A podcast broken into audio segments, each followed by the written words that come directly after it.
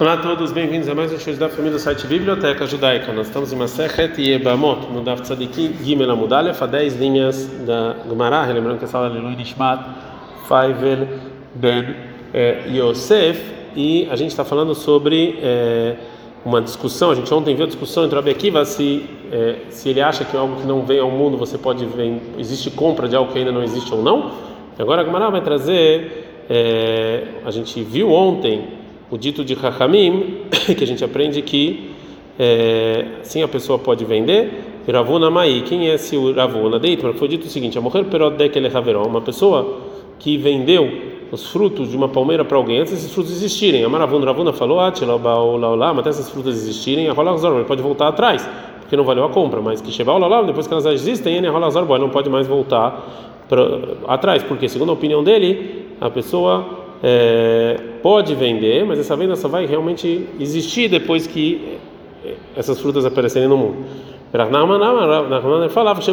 falava mesmo depois dessas frutas aparecerem, ele pode voltar atrás, porque essa compra não existe. Amarav Nahman, falou Nahman sobre isso. Modina, eu concordo com Ravuna, que se o comprador ele antecipou e pegou essas frutas e comeu antes de do vendedor voltar atrás, a gente não tira isso dele. É, o próximo sábio, opinião do Rav é de Amaravuna Amarav, que o Ravuna falou o nome do Rav. Menos uma pessoa que fala para um amigo, antes de comprar um campo, Sadezó esse campo, Shanilo que é que eu estou comprando,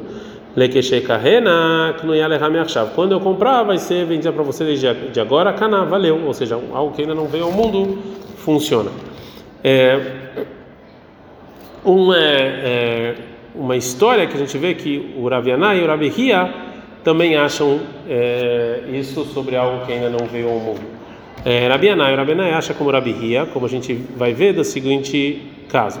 Rabianai avalei Arissa, que Rabianai ele tinha um trabalhador que trabalhava é, para ele. canta de pirei que ele trazia como pagamento da véspera de Shabbat um, uma cesta de frutas.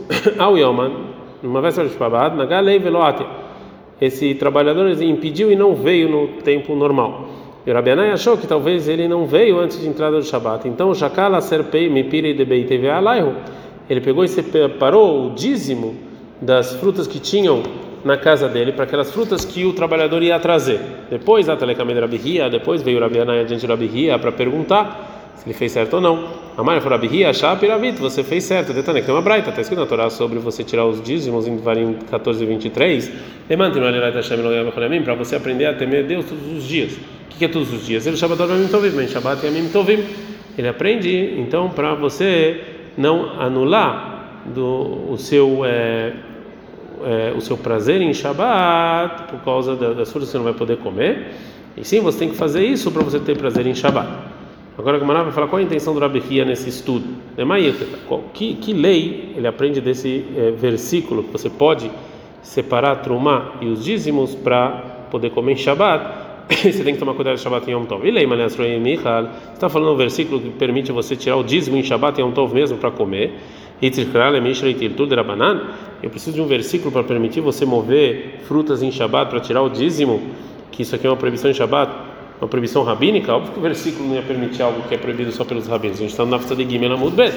Ele lava, então obrigatoriamente não. A intenção do é, do versículo é que a né, como esse, como que a gente falou, ou seja, que eu posso tirar o dízimo dele sobre algo que ainda não existe, que não veio ainda ao mundo e funciona.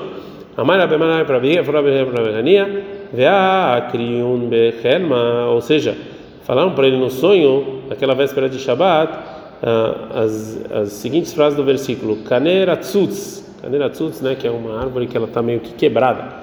Mas lá vai quebrar a lei, não é que esse versículo em Melachim 2, 18, 21,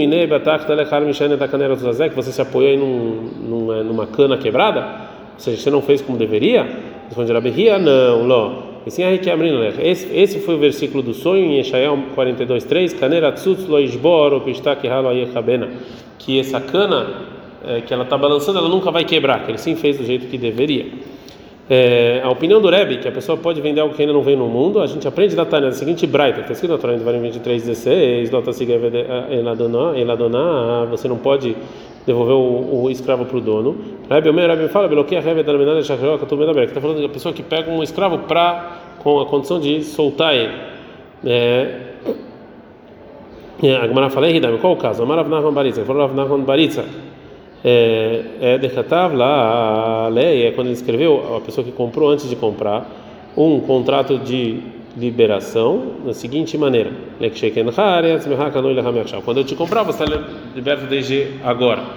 E o Rebbe acha que é, é, que quando ele compra, o soldado está liberado imediatamente. Mesmo quando ele escreveu aquele contrato, ele ainda não sabia se ia comprar ou não. Então aqui é uma prova que você pode vender algo que ainda não veio ao mundo.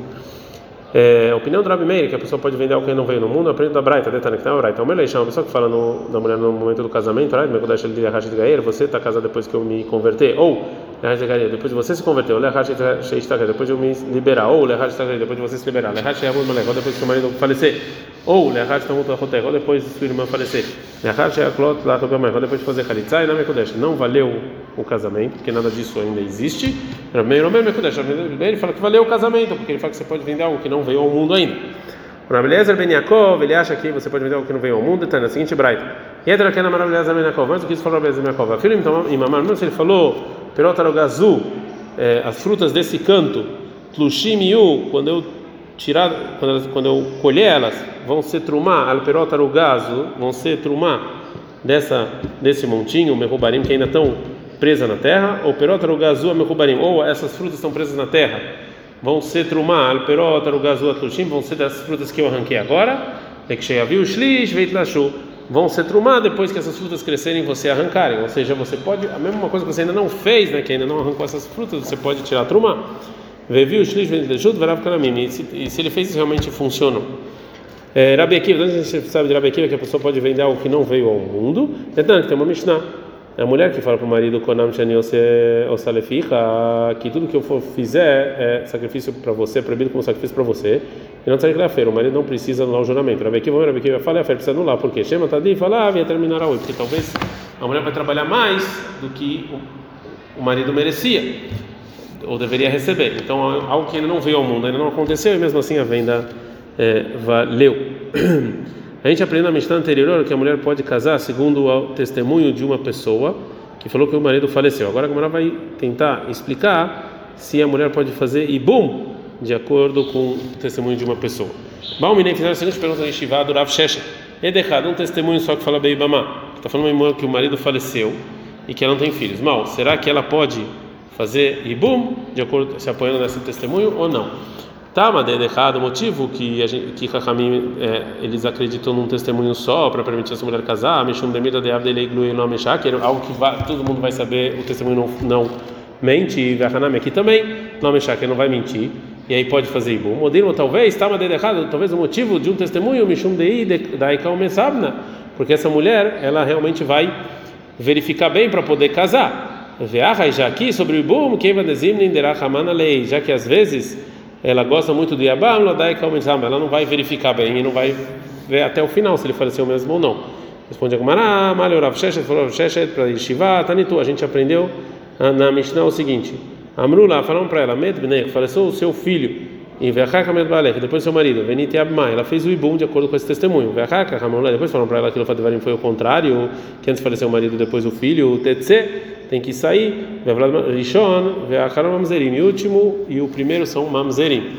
Agora o Rav vai explicar. Qual o caso está falando da Mishnah? Em que caso a Mishnah fala que a segunda testemunha empurra a primeira? E Leima 3 o 3 está falando dois, dois testemunhos e dois testemunhos, Mahazid Samchai e Samahai. Por que, que você se apoia no último testemunho? Talvez o primeiro seja, seja certo. Ó, demais. Você vai chamar o filho de Mamzer? Ou seja, é, no máximo essa fé é Mamzer, é dúvida se é Mamzer.